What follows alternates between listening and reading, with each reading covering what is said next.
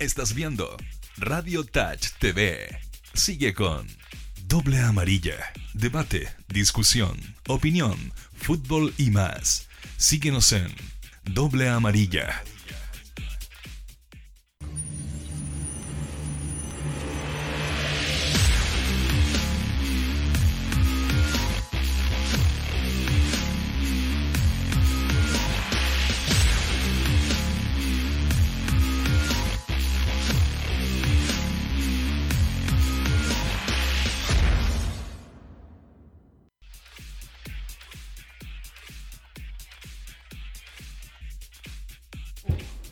Señoras y señores, sean ustedes muy bienvenidos. Estamos arrancando, como es habitual, eh, el doble amarilla ya, llegando a final de año, en la recta final de lo que es el, año como tal, aparte de lo que es el fútbol como tal dentro del mismo año, que ha sido muy complicado.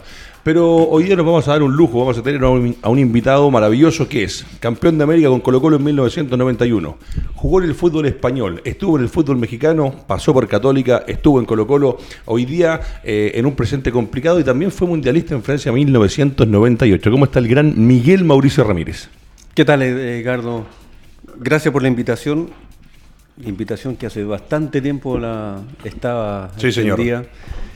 Eh, Mauricio, un gusto nuevamente estar con, Sí. contigo para hablar de lo que más nos apasiona, el fútbol. Tal cual.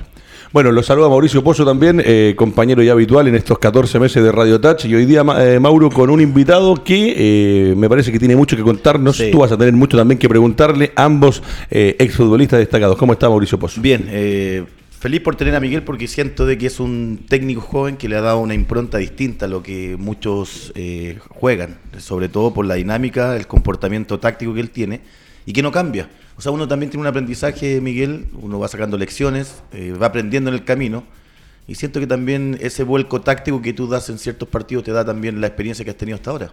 Sí, la flexibilidad creo yo que es lo que uno va aprendiendo en el camino.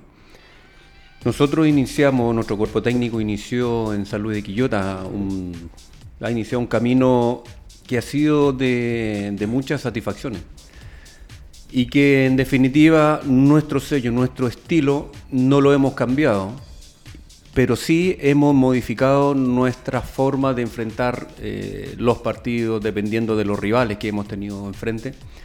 Hemos jugado con línea de 3, línea de 4, hemos jugado con un volante central, con dos volantes central, con dos centros delanteros, con tres, delan- de- tres en punta, dos abiertos. O sea, la, la- la gran cantidad de modificaciones a nuestro sistema nos han permitido tener un equipo más flexible. Y eso indudablemente que para, sobre todo para, la, eh, para el juego en la primera vez, eh, se hace muy importante porque las características de los rivales siempre van y, de los jugadores y de los equipos, cómo juegan, eh, ha sido muy, muy cambiante. Entonces, en la medida que nosotros pudimos ir modificando nuestra forma de enfrentar cada encuentro, nos permitió tener mucho más variante y mucho más alternativas. No, eso también habla bien de la estrategia, porque el rival te va mirando, te va observando, te prepara el partido para el fin de semana y se encuentra con otra disposición táctica. De hecho, me pasó mucho el juego que hicieron contra Coreloa, donde Cerezo fue fundamental. Que, ojo, que Cerezo tal vez en otros partidos, no sé si era la orden o el trabajo táctico eh, era un poco más defensor que atacarte. Pero ahí creo que cumplió muy bien el ida y vuelta, rompió esquema, rompió obviamente con los goles que hizo. Y también tienes proyectos, eh, digamos, tres cuartos hacia arriba que van manejando las variantes, los movimientos, eh, independiente de los nombres, y eso te quedó reflejado en ese partido. Sí, bueno, Bernardo, al igual que Matías Fernández, que son los dos externos que nosotros... Perdón, eh, trabajamos. ahí te quiero también aplaudir y se lo dije un día a Ricardo, a felicitar porque yo conocía a ese Matías Fernández, volante o delantero, en la división de menor era delantero, de ese Claro. muy abierto. Cuesta cambiar un poco la mentalidad de un jugador que es delantero versus lo que es marcar, primero ser marcador y después atacar. Yo creo que es más fácil que tener un lateral que hacerlo más puntero. Es más fácil para la función que nosotros requerimos de- del hombre que tiene que ocupar la banda. eh, es mucho más fácil transformar a un delantero que está acostumbrado y, que es rápido y que es veloz y que tiene buen eh, juego con, eh, con los pies. Es más fácil transformarlo en lateral eh, que a un lateral transformarlo en, eh, en puntero. Entonces, entre Matías Fernández y Bernardo Cerezo son dos hombres, son dos atletas que nosotros tenemos por, por la banda.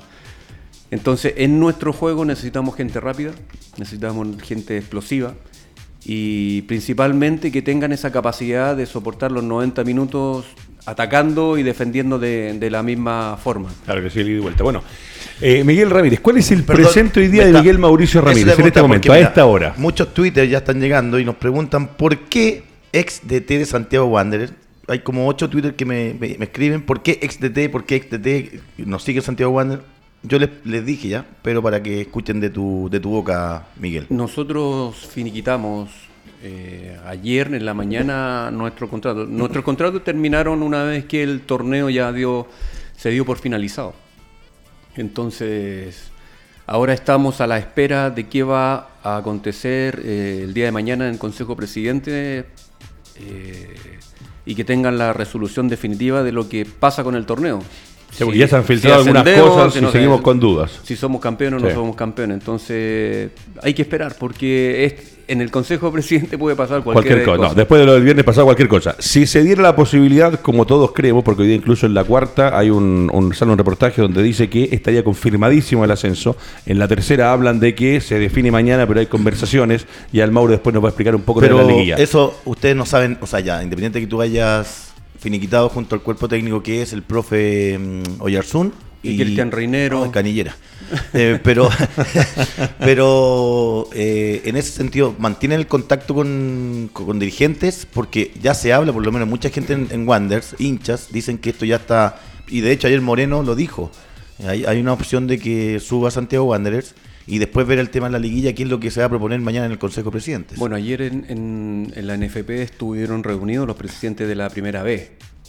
Y, y mañana es, están todos los de la A, o hoy día se juntaban los de la A, pero para, para que todos tengan ah, la seguridad y, y- y el acuerdo de que quiénes son los que ascienden, qué va a pasar con los que estaban en la liguilla, qué va a pasar con lo de la segunda división profesional.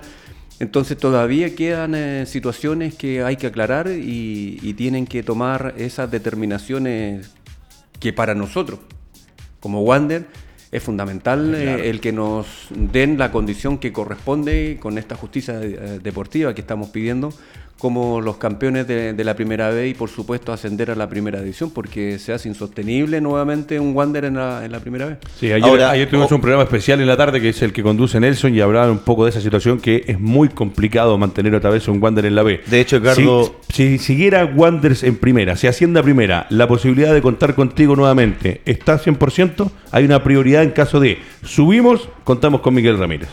Es que todo depende de, de la situación y depende de los dirigentes, no depende de mí. Perfecto, se entiende. Porque, ojo, eh, para cerrar un poco lo de mañana, eh, se, se, eh, se cambió un poco la tabla. No van a hablar del campeonato 2020, van a hablar de los ascensos. Para eso se juntan mañana en el Consejo Sí, Presidente. ojo, porque con lo que hizo Wanderers en la justicia ordinaria, eh, técnicamente con eh, el favor que le hacen o tomando la moción de lo que ellos presentan, no se podría iniciar el campeonato hasta que no haya una resolución. Y ojo, que eso puede costar.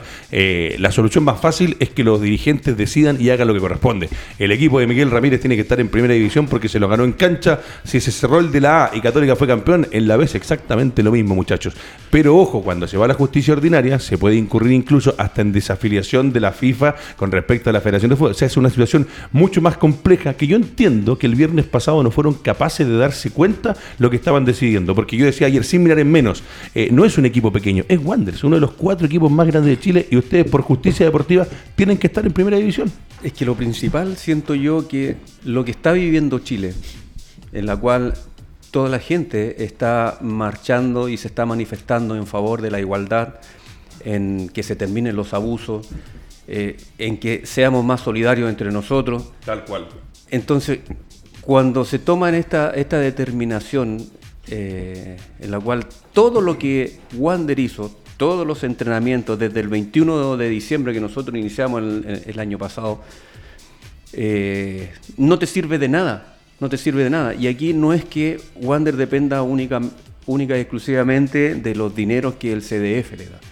Aquí también hay, hay mucha gente atrás que hace una labor y un trabajo eh, importante para que Wander, como equipo grande, pueda tener todas las comodidades y todas las herramientas necesarias para hacer un buen trabajo. Entonces, todo eso no sirve de nada. Por eso se dice que, y nosotros decimos, se hace insostenible un Wander en la primera vez nuevamente.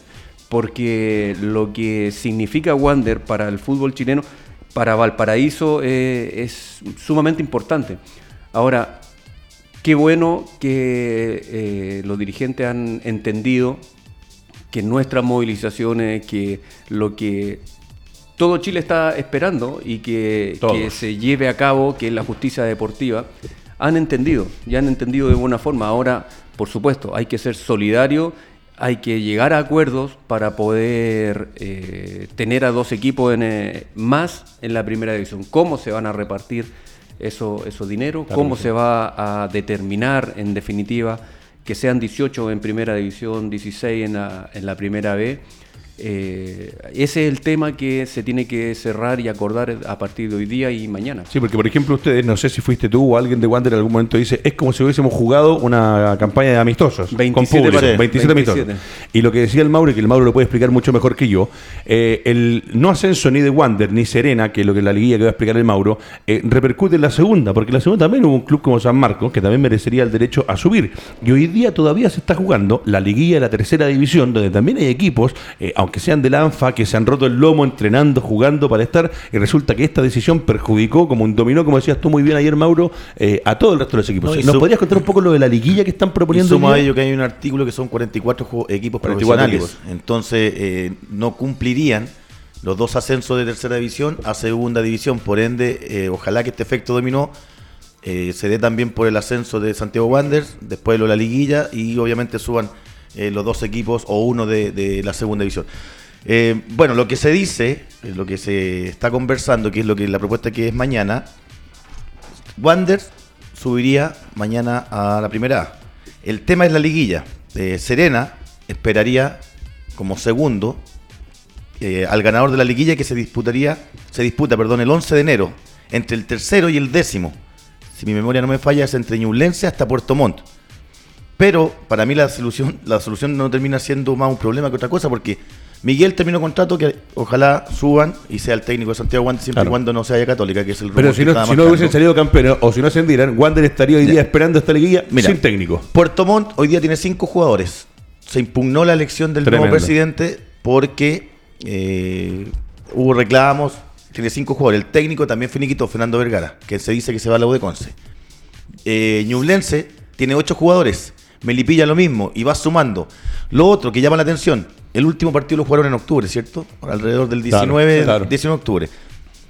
Serena, que es el que está esperando, serían casi tres meses y medio para esperar al ganador de esa liguilla, quien va a llegar con ritmo de competencia, ritmo de partido, trabajo físico, técnico, táctico. O sea, también está dando una ventaja. Muy similar a lo que pasó el año pasado, que esperaron un mes en los equipos que, el, equipo que quedó segundo. No tiene técnico, se dice que ya Marcoleta ayer finiquita, que, se, que al parecer se va a Rangers. Y yo creo que siento que la mayoría de los técnicos hoy día no están eh, en los clubes que eh, están disputarían esta liguilla.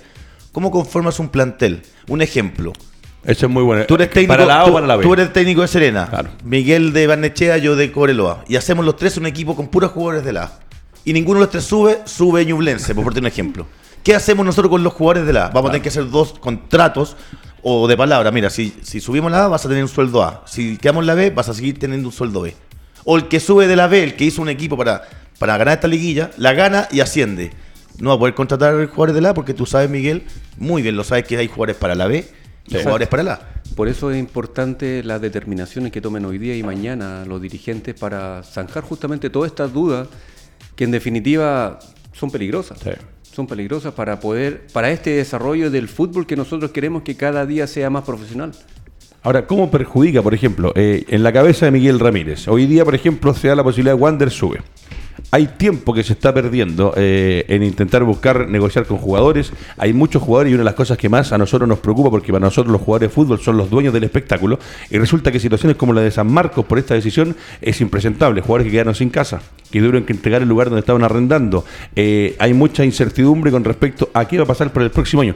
¿Cómo trabaja un técnico como Miguel Ramírez si no tiene equipo y no sabe eh, a quién puede ir a buscar o no buscar para conformar un plantel? Los tiempos se van a acotar ah, mucho también. Y suma a ello que también la liguilla termina antes de que empiece el torneo. No, no la liguilla termina una semana antes de que comience la A. Y en febrero empezaría la B, o sea, hay poco tiempo para el equipo que sube, eh, para, el, para, los equipos que van a seguir jugando después en segunda, en primera vez. Sí, ya hemos perdido una semana completa. porque esto se tendría que haber resuelto la semana pasada en ese Consejo de Presidentes, Tal donde cual. lo más lógico era que a- a- se apelara a la justicia deportiva. Y yo creo que no, nada de esto hubiese pasado. Para ti era Wander y Serena. Exacto. Wander y Sere- Serena, y de la, de la segunda división tendría que haber subido San Marco de Arica por campeón y, y Colchagua. Ahora muy bien lo dices tú, Miguel. Eh, mira, uno siempre ve las campañas, siempre vemos fútbol y comentamos. Tú hiciste algo súper importante como técnico, como cuerpo técnico. En, en San Luis creo que también lo hiciste y Santiago Wander saliste a trotar, o la pretemporada fuiste a, trotar a la playa, saliste al, al centro para que también la gente se impregnara del- de este espíritu porteño.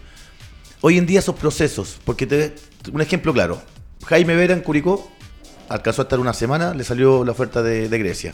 Llegó Dalcho.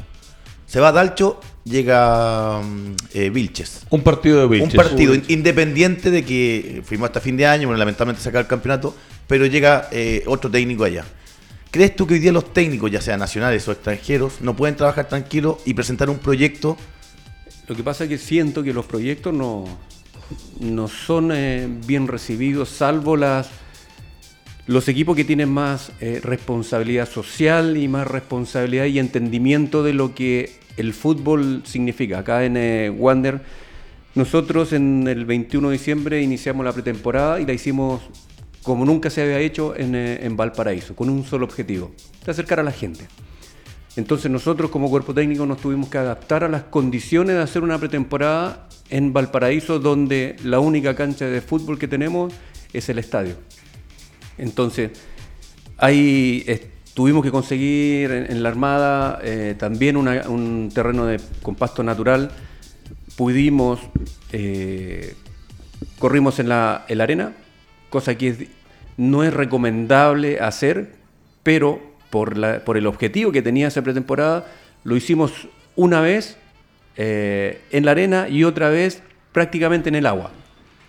¿Para qué? Para que la gente sintiera parte de- del trabajo que nosotros estábamos haciendo, para que la gente estuviera esa cercanía con el jugador, porque nuestro centro de operaciones está en Mantagua, que está bien alejado de, de Valparaíso.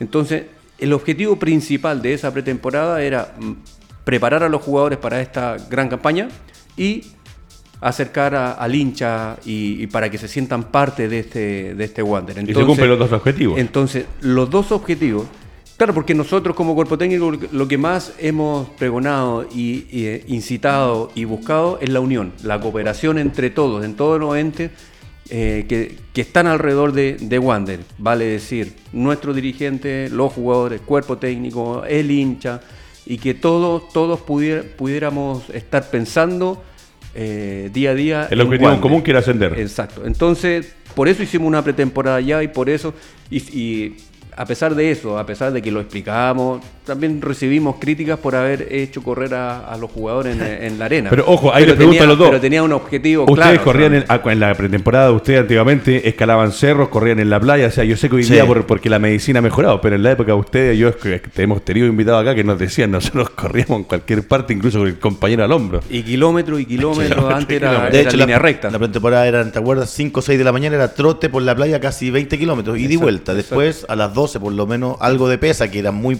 muy pocas las que había en ese momento.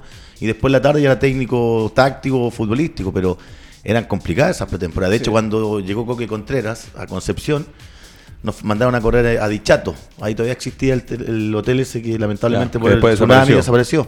Pero el Coque decía que esto nunca lo había visto. Claro, porque venía de Europa, venía de otros trabajos y ya venía con otra, otra disposición al trabajo físico. Nuestra, nuestras pretemporadas tienen, a diferencia de las anteriores, son distancias cortas y mucho balón. Mucho balón. Entonces, ¿por qué yo cuento esta, esta experiencia de que recibimos muchas críticas? Claro, nosotros llamamos la atención porque primero, ah, en cemento también corrimos una vez y fue porque era el término de la pretemporada y para recorrer todo Las Valparaíso lo, lo hicimos para que la gente se sumara y generó esta, esta empatía con la, con la gente y esa sinergia rica eh, en cuanto a, Yo no recuerdo otro equipo chileno corriendo así y que me encanta la idea de acercar lo que pasen porque muchas veces los chicos quieren ir a ver el entrenamiento, no pueden a puerta cerrada y que pasen tus jugadores, tus ídolos por la, por la calle del pueblo, de la ciudad, maravilloso. Sí, eso lo, lo- lo logramos también en Quillota. En Quillota también lo, Sí. lo hicimos de la misma manera, porque sentimos que gran parte de- del peso de un torneo, de una campaña, también lo lleva la gente. Sí, señor. Porque también hay sacrificio para poder comprar una entrada, también nos acompañan fuera de, de- de Valparaíso. A todos los estadios llegó gente de, de Wander y siempre fuimos locales de visita. Y ante ello también, Miguel, bueno, las divisiones menores de Santiago Wander siempre han sido muy potentes. También te involucrabas un poco en ese, a lo mejor no en las directrices de los técnicos, pero mirabas, observabas, porque también fue perjudicado el equipo de la sub-19. Claro. Entendiendo de que era, iba puntero, con dos partidos menos, versus lo que hizo Huachipato, que ya tenía obviamente dos partidos más, con los mismos puntos de Wander y que se estaba premiando a, Wander con Colo Colo para jugar un partido único que al final no se sabe si se va a jugar con Wander, con Huachipato o literalmente van a premiar a Colo Colo para que ellos vayan a, la, Copa Libertadores como sub-19. Bueno, esa injusticia deportiva que nosotros estábamos viviendo en, en- en nuestra división, eh, lo estaba viviendo Moisés Villarroel con la sub-19, y lógicamente, que, que amarga. Yo veía a, a Moisés, al viejo, amargado por lo que se estaba viviendo. Tenían dos partidos menos, estaban en igualdad de condiciones, de, de puntaje, pero Wander tenía dos goles menos de diferencia. Entonces, yo creo que todavía hay- no, no- no- no- no tenemos claro qué se va a definir respecto a esa situación, a diferencia de lo nuestro, lo que estamos viviendo eh, en la adulta, porque ya sabemos que mañana se va a tomar una, una determinación. Bueno, el correo de las brujas dice que esa decisión ayer, entre lo que se habló ayer y lo que se habló hoy día, dicen que el equipo estaría en la primera división. Y acá hay gente que va colaborando. Dice, eh, súper simple, Miguel Ramírez, se va sumando José Garrido. Hay algunos que dicen, de Wanderers a Católica, pone por acá José Francisco, bien cheito. Era muy simple, era tan fácil. Sebastián Castillo también te manda saludos y la gente se va sumando. Eh, por acá dicen, eh, Ñublense eh, aún está en proceso de ver el tema con sus jugadores. Y por acá también dicen, eh, tiene que subir uno de la segunda por lo menos a la primera división. Eh, hasta el momento, con información que yo por lo menos tengo y lo que he leído dentro de lo que buscamos en nuestros medios y en alianza con Red Gol, eh, se habla de que eh, el camino, los dirigentes no pueden ser tan ciegos. O sea, no pueden mañana salir de nuevo con lo que han generado, porque como lo dije en algún momento, si a Wander mañana no lo ascendieran como corresponde, van a llegar otros términos. Pensando en toda esta situación que ha pasado, me parece que como técnico quedas conforme hasta donde alcanzaste a llegar a cargo del equipo. O sea, iban punteros a cuatro o cinco fechas que termina el torneo. El trabajo realizado en el 2019 te deja conforme como director técnico. En agosto del año pasado, cuando me contratan para, para evitar el, el descenso, Sí, pues. en, en circunstancias en que el equipo estaba último, eh, tomamos un lindo desafío, tal como lo habíamos tomado cuando llegamos a San Luis, que también estaba último, estaba como cinco puntos abajo de Que agarrar un fierro caliente. Sí. Y, y estábamos trabajando en, eh, en CDF, nosotros, sí, en, pues. en tu competencia. Y, y claro, todos me decían, ¿cómo te va- vas a tomar este fierro caliente? Bueno, a mí siempre me han gustado los desafíos y ese fue un lindo desafío. Y aprendí mucho en, eh, en, eh, en San Luis y me ayudó mucho para, para mi crecimiento. Por eso tomamos este desafío de Wander, en la cual la- el primer objetivo era salvar la categoría.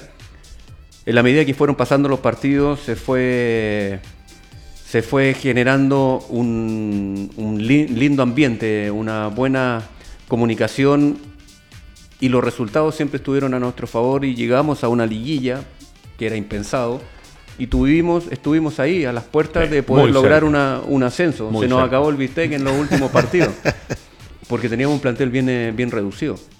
Y, y el único objetivo para este año era el ascenso. Ese, e- ese era el, eh, el objetivo. Y el trabajo fue justamente enfocado a eso y en la última parte de- de- del torneo, ya en las últimas siete fechas, eh, el equipo estaba muy bien eh, trabajado, llegando en su mejor momento. En el pic de rendimiento estábamos, yo creo que mejor que todos. Y lamentablemente esta explo- explosión social Sí. eh, nos coartó la posibilidad de ganarlo en cancha. Pero así como estábamos, eh, el equipo estaba bien aspectado. Entonces yo me siento eh, que he cumplido con el objetivo que, por el cual me contrataron. Sí. Eh, y contento por, eh, por toda la respuesta de los jugadores, por todo lo que entregaron, por cómo el equipo en cancha mostró lo que nosotros hacíamos en el, en el día a día. Entonces, espero que mañana se pueda cumplir justamente esa justicia deportiva y que nos permita coronarnos con, con un título, objetivos. con un título que para, para todos es importantísimo. Y ahí cumplirían los- ambos objetivos, que fue el acercarse a la gente, que lo lograron y de gran manera, Wander que tiene una hinchada maravillosa, eh, el obtener el título. ¿Cuánto hay también en, eh, en cómo yo por lo menos lo veo, y ahí le pregunto también al Mauro y le paso la pelota para que dialogue con Miguel, eh, de un equipo que de afuera, como lo decía el Mauro, los jugadores te creyeron, en algún momento eh, hubo algunas cosas que pasaron dentro del plantel, tuviste que tomar decisiones, el equipo siguió funcionando y se nota cuando los jugadores le creen al técnico, ¿no? Yo creo que eso es muy válido. Yo sé hacia dónde va esa pregunta Sí. porque tuviste algún inconveniente por comportamiento, que eso eh, está dentro. O sea, perdón, un jugador tiene que ser profesional tanto dentro como fuera del campo de juego. Eso lo sabemos todos. Eh, eso no va a cambiar también, Miguel, eh, la disciplina. O sea, tú, en su momento tomaste una decisión con, con un jugador específicamente donde optaste por separar del plantel pensando en el bienestar de- del grupo. Es difícil a veces. Independiente que sea la figura, que sea el goleador, que no haya jugado nunca, haya jugado poco, haya sido el, el, el, el- el- el de Va a las ser menores que estaba jugando. ¿Eso lo conversaste en la interna con los referentes del plantel o fue una decisión netamente de, eh, de ustedes como cuerpo técnico? Nosotros cuando asumimos nuestra, nuestra forma de trabajar hace que la disciplina sea para todos igual. Eso no- yo no lo transo. No se puede transar. No se puede transar que un jugador camine en, eh, en la cancha. No, no transamos que un jugador deje de esforzarse eh, para su pro- propio beneficio. Nuestro mensaje es que no hay nadie más importante que el equipo, que el grupo. Entonces nosotros no nos detenemos en uno, sino que nos preocupamos de- del equipo. Entonces esas cosas que yo no transo eh, son nuestro sello como cuerpo técnico, esa es nuestra carta de presentación. Entonces desde el inicio todos lo saben.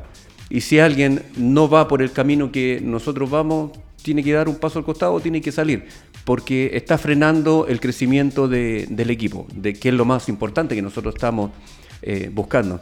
Entonces, espero que eso no lo, cambie nunca, porque es lo que me ha dado buena respuesta, me ha dado éxito y me, ha ido bien con, con esa situación, porque cuando uno les dice las cosas a los jugadores en la cara y de frente, eh, no es traidor. Entonces las reglas están desde, desde el inicio. Cancha rayada. Bueno, vamos a ir con Red Gol un segundo. Le voy a leer a Miguel lo que aparece en nuestra alianza. Recordar que esto lo presenta Buses Romanini, www.romaninibus.cl, auspiciador oficial de lo que es radiotouchtv.cl. Dice Wanders, eh, ANFP tiene disposición de darle el ascenso a Wanders y definir el segundo cupo en una liguilla. Dice la reunión entre los presidentes de la B determinó que los Caturros, esto es lo que muchos dicen, no se ha confirmado, no está ratificado, no ha salido nadie todavía a decirlo, se supone que es el día de mañana, pero ya de lo que se ha filtrado, y eso va a pasar siempre cuando hay reuniones, eh, dicen que estaría ya cerrado el ascenso de Wander. Dice, el segundo cupo saldría entre Deportes La Serena y el ganador de la definición de una liguilla. Y aquí Mauricio Pozo, lo que muy bien decías tú, Ñublense, Barnechea, Cobreloa, Melipilla, Unión San Felipe, Deportes Temuco, Deportes Copiapó y Deportes En Puerto Cobreloa me, me dice un amigo tuitero que quedan solamente seis jugadores. De Tremendo. Víctor Rivero Severo también de, de- Pero antes que me digan, ¿es justicia deportiva si se juega una liguilla el próximo año con equipos que son absolutamente nuevos, conformados con otros directores técnicos? Me parece que ahí hay otro error que se está cometiendo, desde mi apreciación. Por eso yo digo que esta situación se tendría que haber resuelto El la viernes semana pasado. pasada. La semana pasado. pasada. Mauricio. Miguel Ramírez siendo entrenador de, de primera A, de Santiago Wanderers. Vamos a hacer fútbol, fútbol ficción. Fútbol ficción. Tú sabes lo que dijimos al principio del programa, Miguel. Hay jugadores de la A y jugadores de la B. Obviamente, entendiendo la realidad, si sigues en Santiago Wanderers, tienes muy buenos jugadores, pero también tienes que pensar, como bien lo dijiste, en el colectivo, en la institución y en, en el prestigio que tienen ustedes ya ganado como, como cuerpo técnico. Es una decisión también difícil. Y es lo objetivo además. Bueno, hay nueve jugadores aproximadamente que terminaron contrato también, al igual que nosotros. Pero todos Perdón, de un plantel de cuánto? El que tenías tú a cargo, 9 de 20. Con los juveniles que teníamos Sí. incorporados, que juveniles teníamos como 12. Ya, 12, perfecto. 12 juveniles. Porque 12 juveniles en sub-19 eh, y sub-17 también Perfecto. teníamos. Porque el proyecto y lo que a mí, a mí me gusta como, como entrenador es darle mucha posibilidad a, lo- a los más chicos, en la medida que se los vayan ganando. Correcto. Entonces, por eso hemos nuestro plantel tenía más jugadores jóvenes que jugadores mayores. Entonces, lo primero que se tiene que resolver es lo que pase mañana.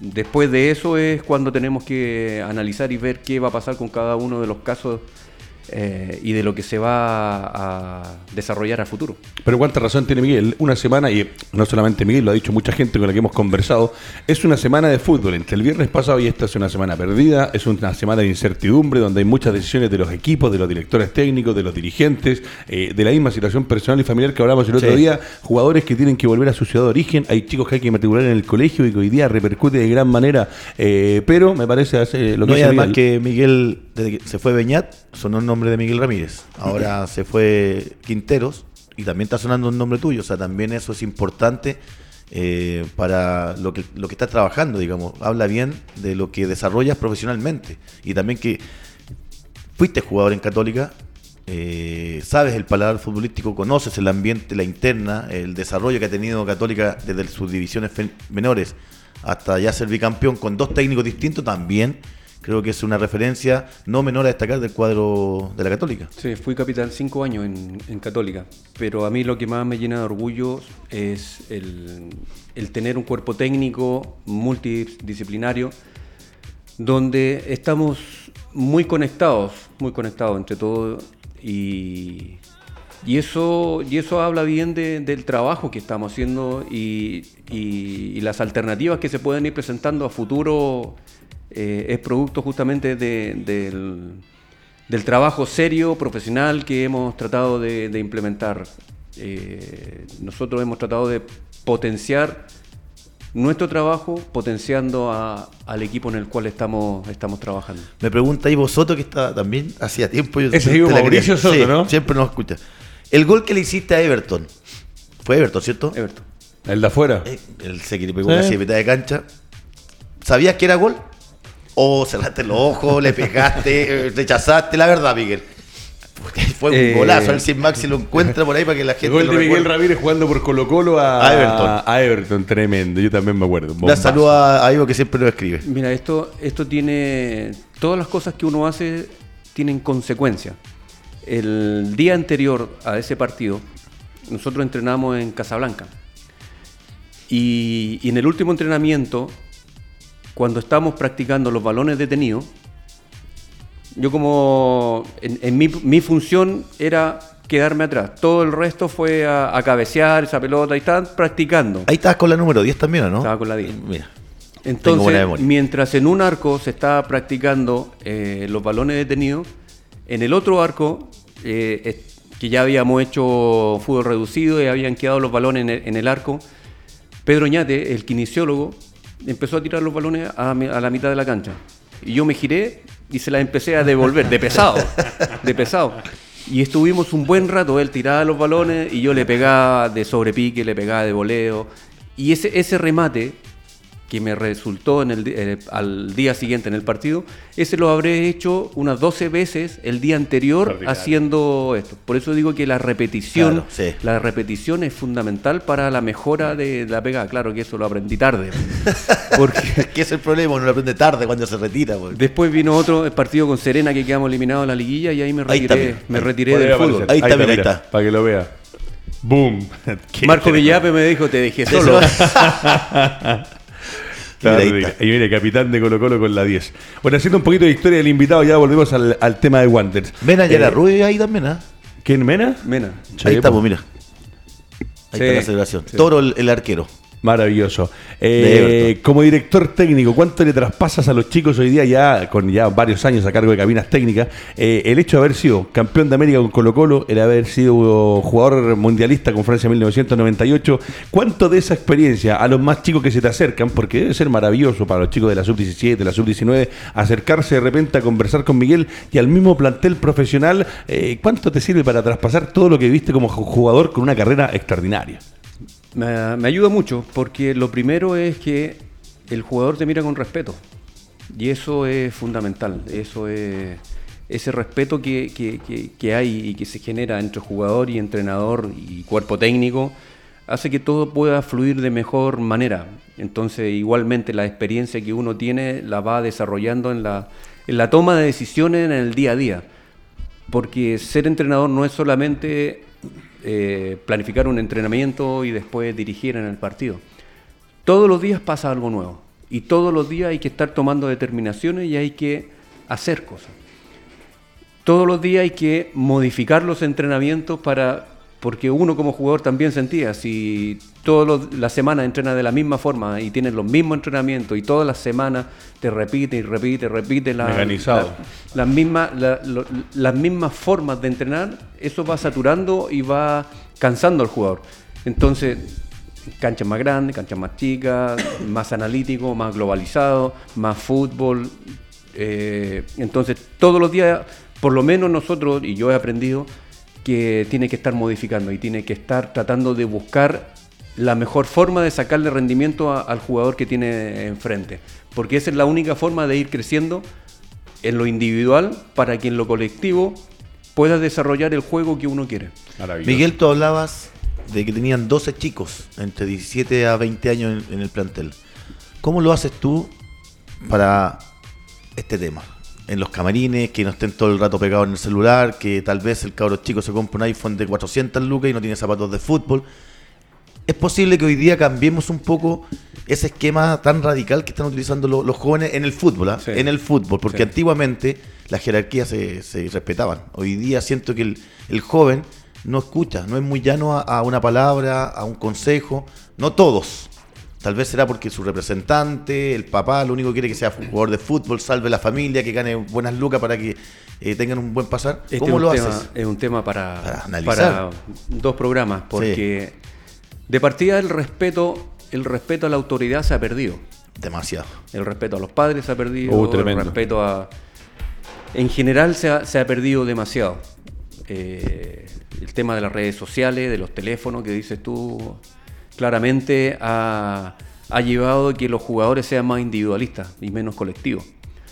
Entonces nosotros tratamos de que cuando lleguen a, los, al entrenamiento se cambien, hay desayuno, pasen después a las pesas, siempre tenerlos en constante movimiento y, en desarrollo de su propio, en la mejora de su propia herramienta de trabajo. ¿Cuál es la herramienta de trabajo? El, cuerpo. Entonces, siempre hay algo que hacer. Algunos se descuidan más que otros. Algunos se descuidan más que otros. Me mató el trago. Entonces, es Mucho celular, Ricardo Díaz. Entonces, es muy importante que su herramienta de trabajo esté en perfectas condiciones. Entonces, el que no entra en esa dinámica, lógicamente que sale y va a entrar otro. Esto es súper dinámico porque afortunadamente en Wander tenemos muy buen trabajo en las divisiones menores y hay muy buenos chicos que, tienen hambre y deseo y, si en la medida que se vayan metiendo en la dinámica que tiene el primer equipo, lógicamente que van a, van a ser importantísimos como patrimonio de, de Wander, pero eso indudablemente nosotros lo tenemos que desarrollar de, buena forma y exigir para que el jugador de fútbol cuando esté en el complejo y cuando esté eh, entrenando le dedique 100%, pero otra cosa que pedimos que el jugador de fútbol no es jugador de fútbol las tres horas que están en el complejo. Tiene que ser las 24 horas del día. Cuidado invisible. Con buen descanso, buena alimentación, la comida chatarra, sacarla definitivamente. Y los tiempos de descanso que, corresponden. Esto, el teléfono, el computador, te quita demasiada energía y te cansa y te, y te, lleva, te lleva a desenfocarte de lo que en definitiva tiene que ser un jugador de fútbol profesional. ¿Están con psicólogo deportivo? ¿Trabajan con psicólogo deportivo ustedes? No. Sí, está Enrique Aguayo. Aguayo. fundamental, fundamental hoy día. Bueno, eh, hay otro que te está viendo, que te está escuchando. Algo atajaba en algún momento de su vida. Hoy día colabora contigo, trabaja muy de cerca contigo. Andrés Parada también está disfrutando. ¿Qué tal? ¿Algo, ¿Algo del señor Parada que está viendo el programa? Él no va con el psicólogo, ¿cierto? Está permanentemente, parado con el psicólogo.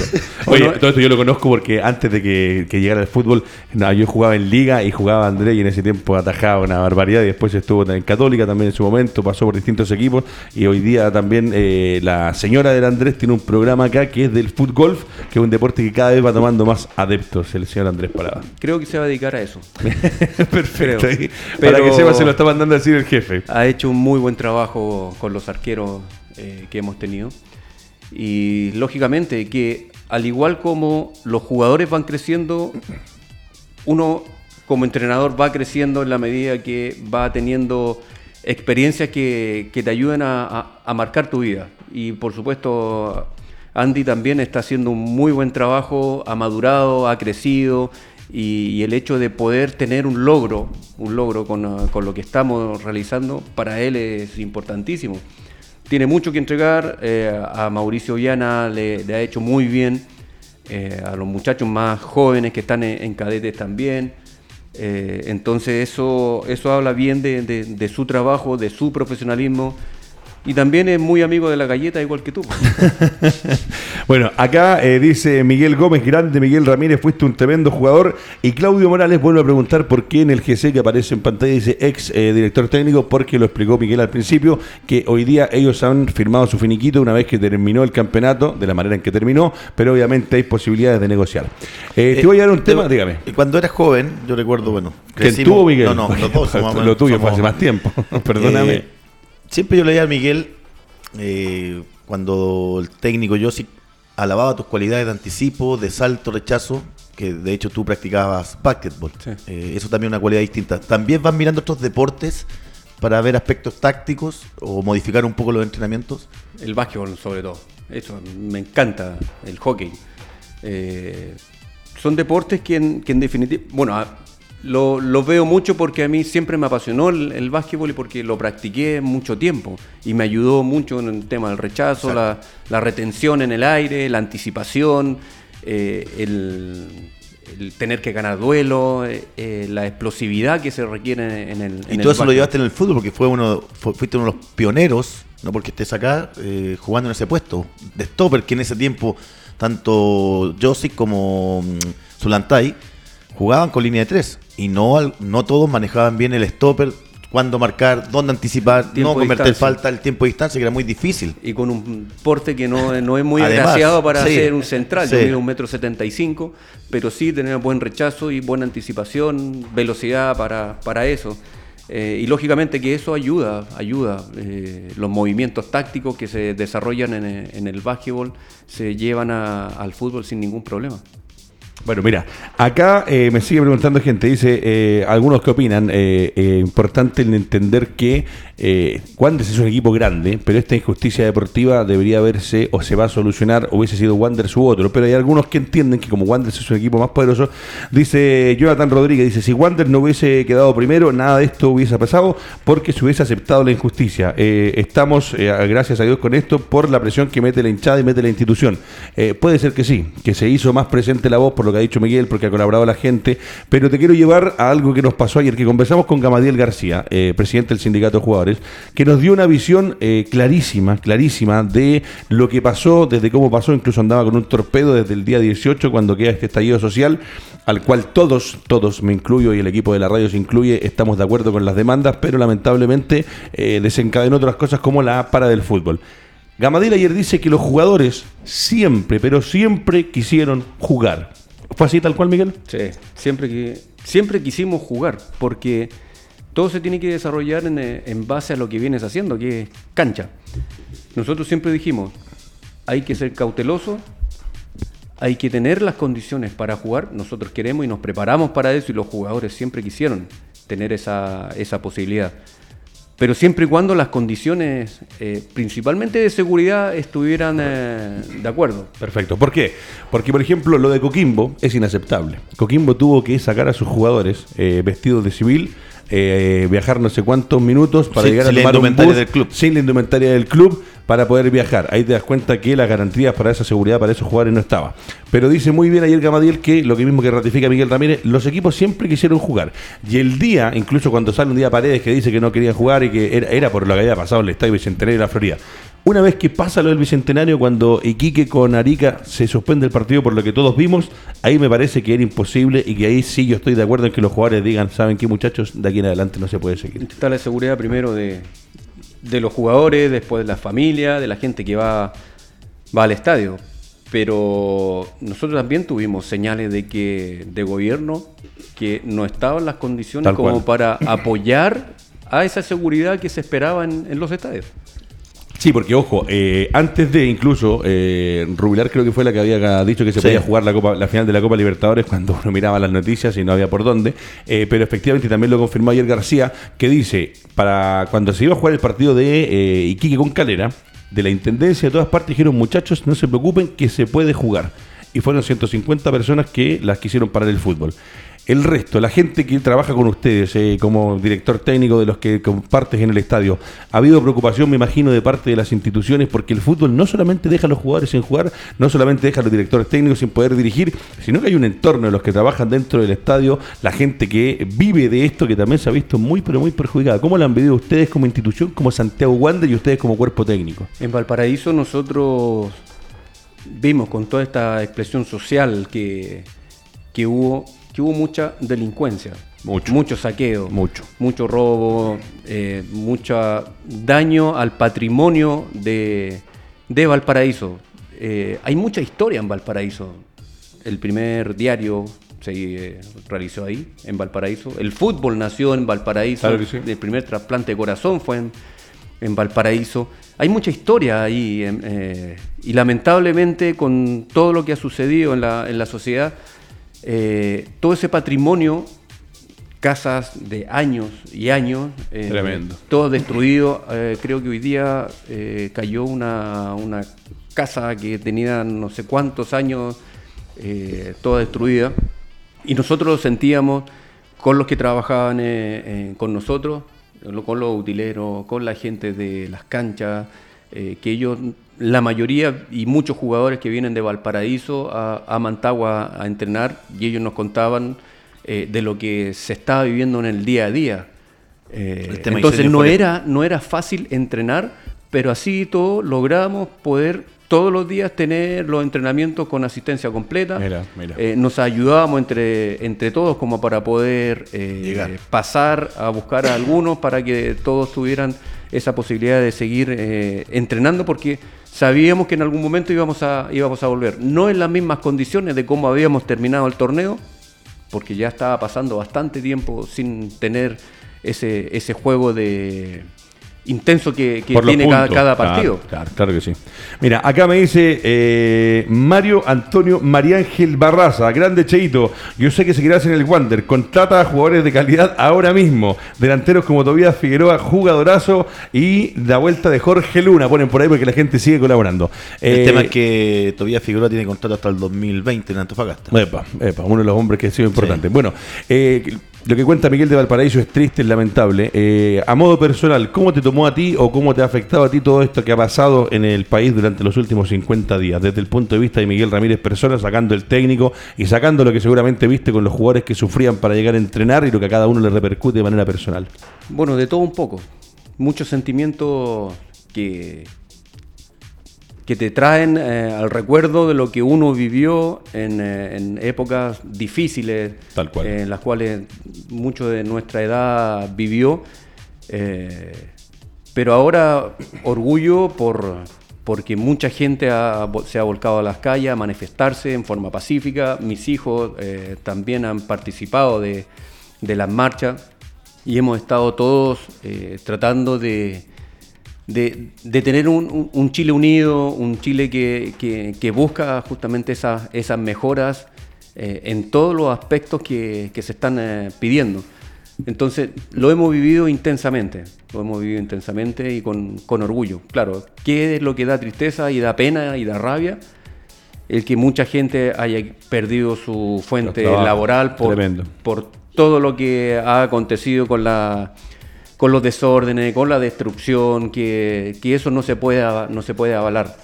Pero sí espero eh, y lo he dicho en reiteradas oportunidades que la clase política que no, no solamente es el presidente, sino que toda la Todos, clase política, todos. todos los colores políticos se pongan de acuerdo para tomar determinaciones y decisiones que en definitiva permitan tener un Chile más justo, que es lo que se está pidiendo, un Chile más justo, que es lo que uno también pedía, que cuando se juntaba el Consejo Presidente, apelaran justamente a lo mismo, un Chile más justo, un fútbol más justo. Y lamentablemente el viernes pasado, eh, con toda la eh, explosión social, no se estaba No. llevando a cabo en, eh, en, en Quilín. Sí. Pero afortunadamente han podido a entender, se ha podido revertir que cosa que esperamos que en nuestro país también suceda lo mismo. Claro, porque el fútbol es el deporte que más gente atrae, y nosotros acá en el panel lo dijimos el otro día cuando estaba Fernanda Tengo, con Gilbert, con, con Nelson Oce, con Felipe Puxo, con todos los que participan, era el momento para que el fútbol, entendiendo que tiene tanta gente, que los dirigentes le dijeran a las personas, a los ciudadanos, muchachos, nosotros vamos a ser los primeros en dar un ejemplo, en tomar buenas decisiones, en hacer algo inteligente por el fútbol, por la gente, y a pesar de que hayan plata más o menos, porque fue un tema para muchos equipos grandes lo del CDF, tomar una buena decisión. ¿Y qué es lo que hace el fútbol? Deja a Wander en la primera vez hasta mañana, que seguramente Hasta va a mañana, así es lo que. De, de hecho, aquí te envía saludos Ignacio Pérez Tuesta, que es un periodista, que- hincha, fanático de Santiago Wander. Dice: Mauro, hay que esperar hasta mañana, porque he visto cada cosa en el fútbol. Miguel, eh, esta pregunta no te la ha hecho nadie, pero ¿cuándo decides tú ser entrenador? Porque pasaste por Real Sociedad, si no me equivoco, Sí. que eran muy distintos en los trabajos, en el ambiente futbolístico, en, en los, los dineros que se manejaban allá.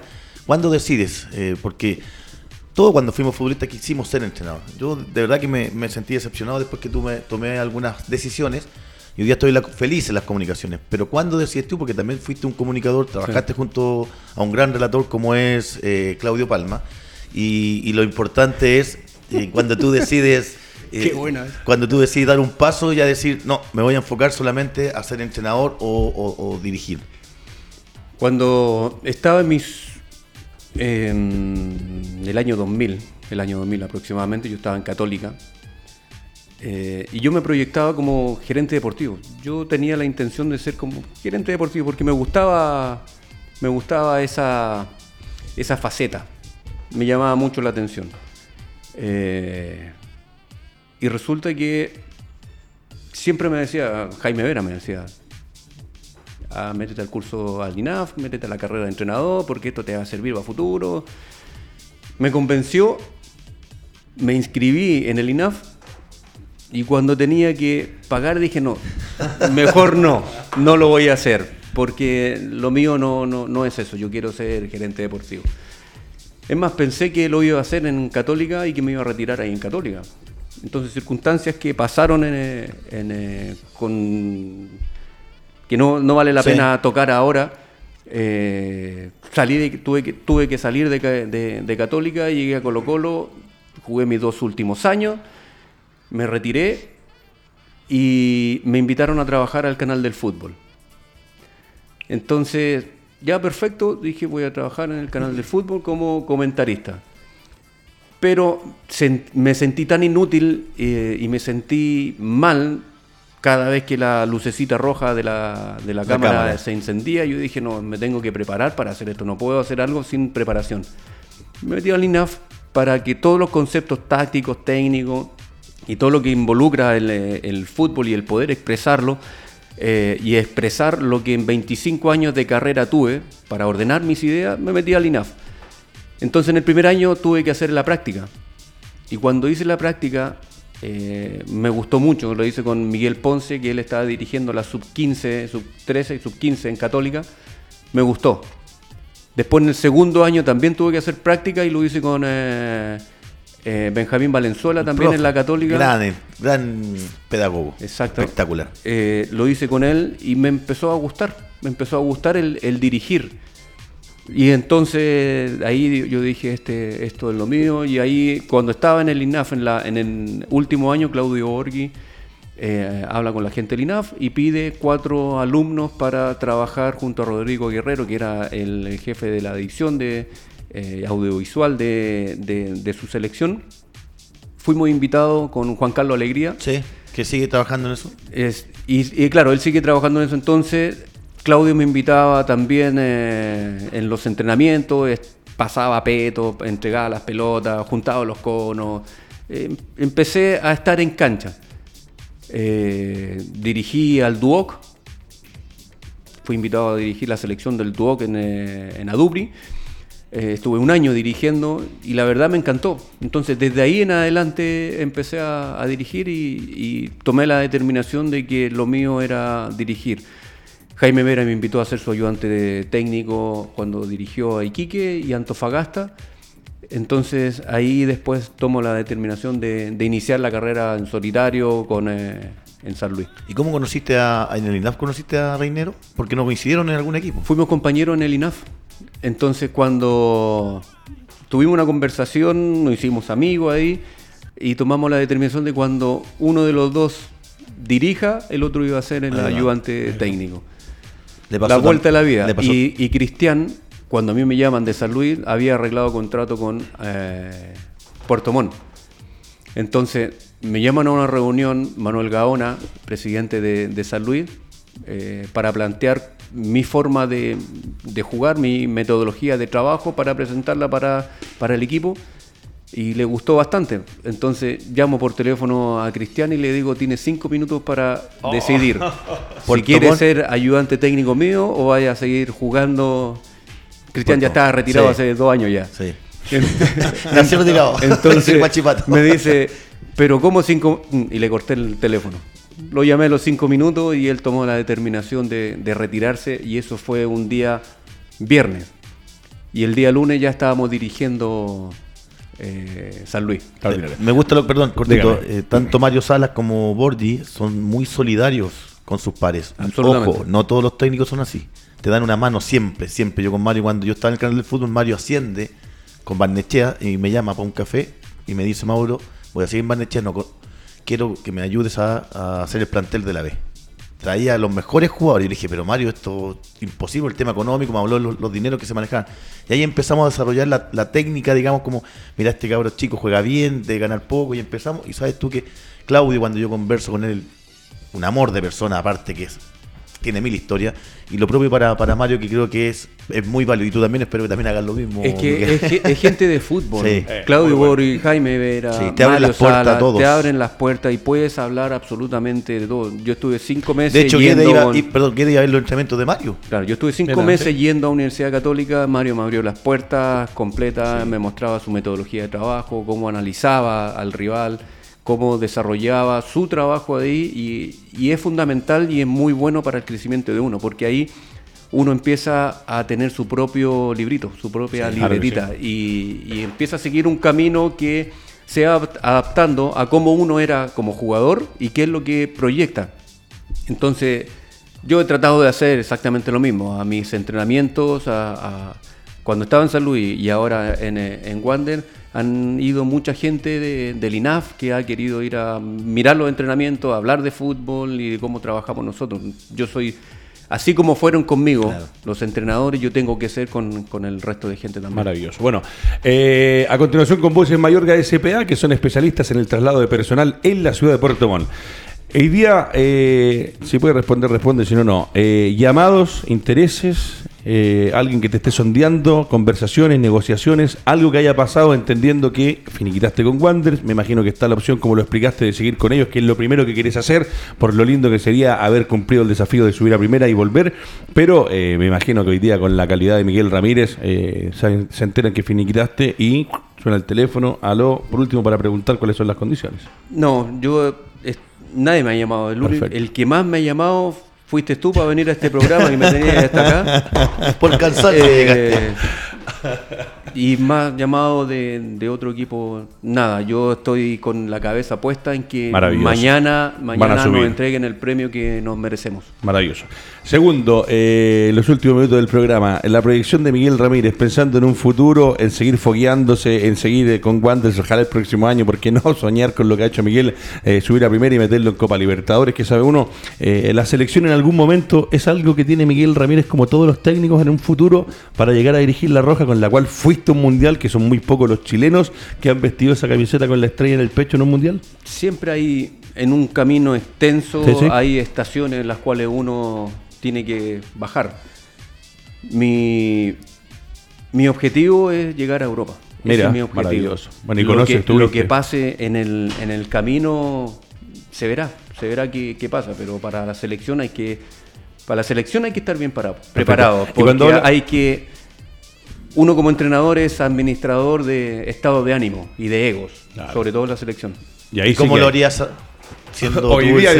¿Cómo se, cómo se puede arreglar eso hoy día? Siendo que son bicampeones, tienen las billeteras llenas, que se lo han ganado, nacieron de, con- de muy humildes como la mayoría de los jugadores de fútbol y hoy día son hombres ganadores que se dice, eh, o sea, yo voy a morir feliz que yo soy un, bicampeón gracias a ellos. Hay que tener liderazgo para poder manejar justamente su estado de ánimo, esos egos que no es fácil, es difícil, pero hay que estar ahí, hay que estar ahí. Y cuando hablamos de Europa en particular, como estuviste en el fútbol español, ¿sería una opción? ¿O, o Europa en general? Inglaterra, España, No, España. España, España No, como tal. España. Bueno, recuerda, Miguel Ramírez fue eh, también en esa época, no eran muchos los chilenos que iban a jugar afuera y te diste el lujo de estar cuánto tiempo en la Real Sociedad. No, estuve apenas seis meses. Estuve. Y que- después de vuelta a México, ¿no? Claro, lo que pasa es que antes se manejaban los contratos de cuatro años y eh, una vez que terminaban los cuatro años, si seguía ganando la misma cantidad de plata, queda en libertad de acción.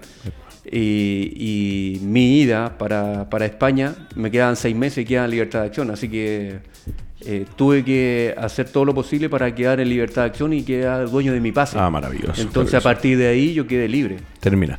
Maximiliano Prieto, ¿cuántos minutos estamos? ¿Estamos? Vamos, ¿Ya nos fuimos? rápido. Bueno, muchachos, eh, hoy día uno, eh, ¿Tú también el, estás en recono- libertad de el acción, reconocimiento, estoy en libertad de acción.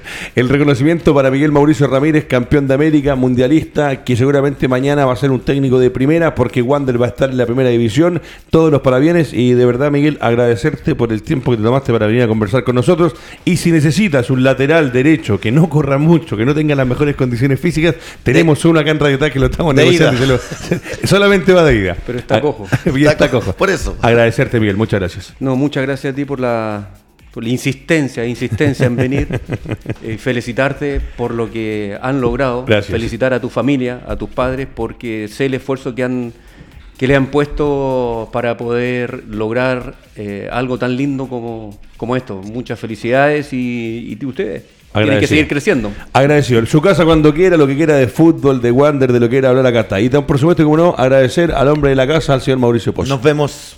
Nos vemos. Nos vemos, porque Mauro se va, ya hoy día es su último programa de esta fase, porque se viene una etapa de mucho trabajo durante el mes de diciembre. Aunque no lo crea, hace clases y prepara a chicos. ¿Cómo los deja? No lo sabemos. Muchachos, mañana 12.30, doble amarilla a través de www.radiotouch.cl.